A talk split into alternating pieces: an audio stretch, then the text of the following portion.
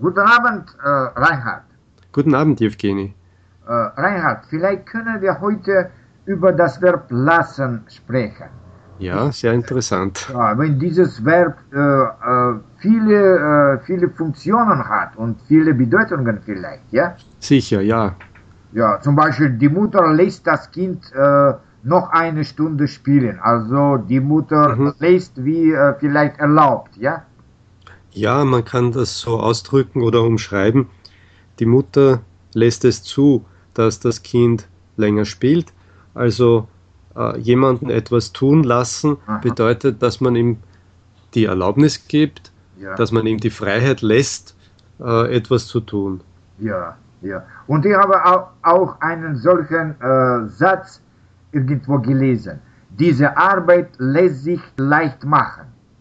Ja, natürlich. Ja. Äh, vor allem in dieser rückbezüglichen Form, ja, reflexiv, Ja, ja. äh, kann man das äh, so ausdrücken, dass man etwas machen kann oder etwas kann gemacht werden. Es lässt sich leicht machen oder äh, ja, Wie, wie eine Möglichkeit, ja? es, es drückt eigentlich eine Möglichkeit aus, ja. Mhm. Und zum Beispiel kann ich vielleicht sagen, ich lasse meine Haare schneiden, wenn ich nicht selbst meine Haare schneide, ja? Ja, so ist es.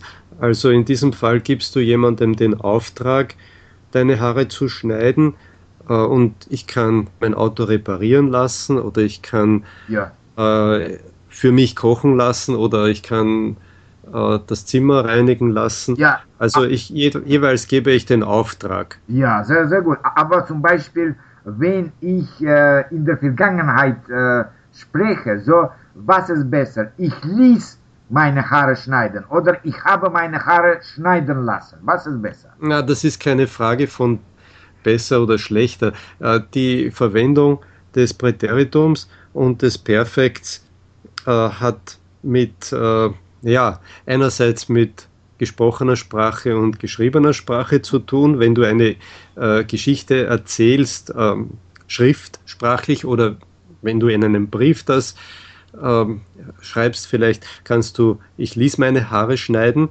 Ja, äh, verwenden, sowie eben alle möglichen äh, Tätigkeiten.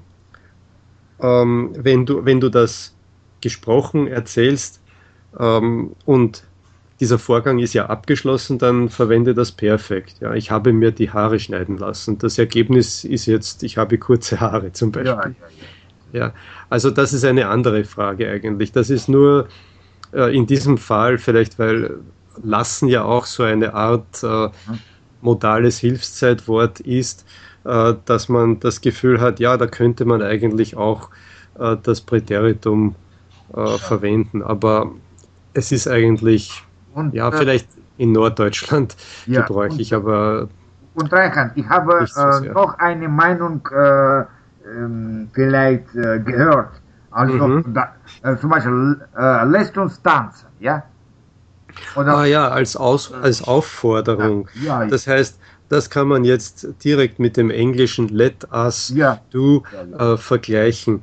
Äh, lassen Sie uns oder lasst uns das oder jenes tun, ist eine Aufforderung. Ja, Ah. es klingt sehr formal, Ah, also ja. förmlich, sagen wir förmlich.